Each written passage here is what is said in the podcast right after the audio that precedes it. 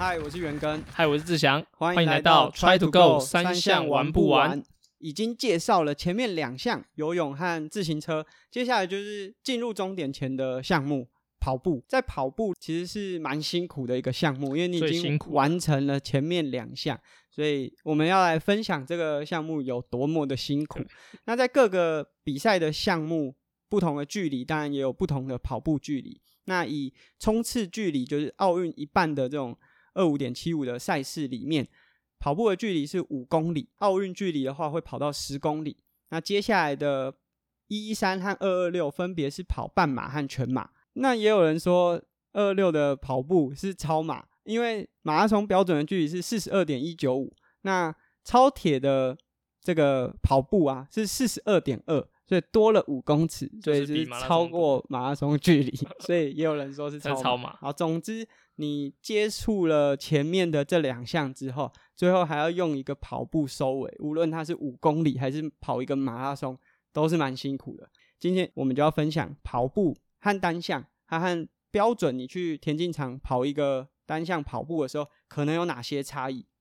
那在跑步的项目啊，其实你就已经完成了游泳跟单车这两个项目，其实那个疲劳感会跟你单纯只跑呃一个比赛，你比如说你跑一场，单纯只跑一个半马的那种感觉是完全不一样。因为下来的时候其实是呃带着单车结束的那种疲劳进行，所以如果说你要跑步跑好，其实你在前面两项的体力分配是非常非常重要的。所以这个跑步的疲劳感会是影响你最后成绩的表现。那如果是很多国外的选手，像优秀的田径选手，其实他是可以跑出跟他原本单项跑步很接近的的成绩表现。如果他可以在五趴以内的影响，好比说，呃，四呃十公里跑四十分，然后你的成绩影响，就你骑完车的跑步只有跑可以跑出四十一分，那其实他这个差距对于呃你这个选手的，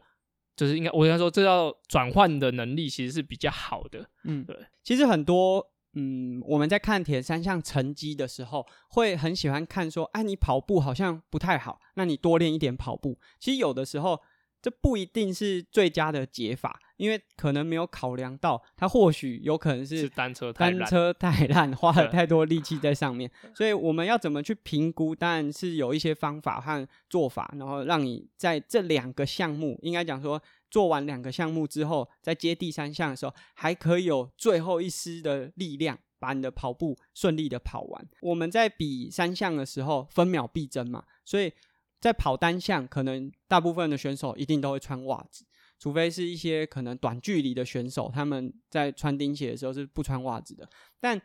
在田三项，你在游泳的过程不可能穿袜子，那很多人自行车也不会穿袜子。志祥，你自己在比赛的过程中会穿袜子吗？嗯，如果是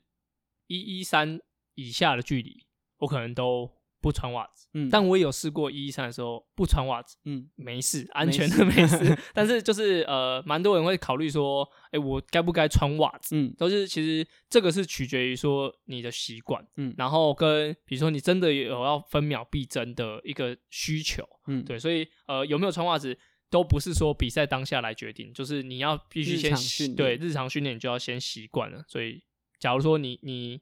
到比赛前了，然后你我就建议你照你原本的的情况去进行嗯，当然，当然考量穿不穿袜子对田三项选手来说，主要可能就是会不会磨破皮，对脚会不会破皮。那第二个，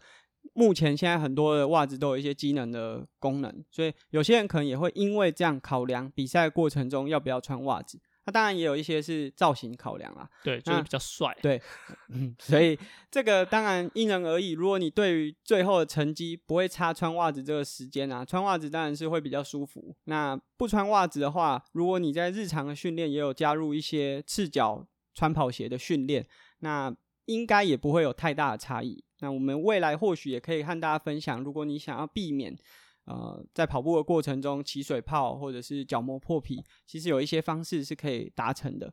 那说到穿不穿袜子，对，志强好像有一些东西要分享。我之前就有听，就是刚好有个场合跟一位前世界冠军，哦，大家应该有看过一个世界冠军，然后他就有在看一个世锦赛的比赛，因为他已经是退休了，然后他就看世锦赛比赛，然后就看到有某几位选手很很呃前五名选手进来，为什么他穿袜子？然后那个那个。那个因为那个世界冠军他是比较，我觉得比较呃前一个世代，然后也比较好了，比较老派，然后所以就是他就看到为什么穿袜子，然后就是开始就是指指点点说啊你这样子不行啊什么什么之后之类的，然后结果他他他说不行的那个选手后来拿了冠军，嗯，所以就说哎其实呃我觉得有没有穿袜子其实都因人而异，但是呃如果你习惯做那件事情，你就继续的做，嗯。就是说真的，一场比赛里面啊，就是穿袜子这个动作到底会不会影响，这个是很难很难去判断当下去知道你到底会不会因为少这个一秒钟、两秒钟，影响你最后冲终点，还是说因为我穿了袜子比较舒服，可以让我用快的速度跑久一点？这个可能都是每个人自己在实际训练的时候要尝试看看的。当然，我们在做田三项的时候，其实。呃，除了个人的单项，以跑步是最后一项，我们是个人完成三项来说，其实是很大的挑战。你除了脚的疲劳，还有一个特征就是，多数的比赛，即便都是很早开赛，你进到跑步的时候，就是三项进到跑步的时候，气温也都有点高了，所以它和你单纯只跑步的时候的环境条件也会更严苛。但是另外还有接力项目，就是有些人可能是玩。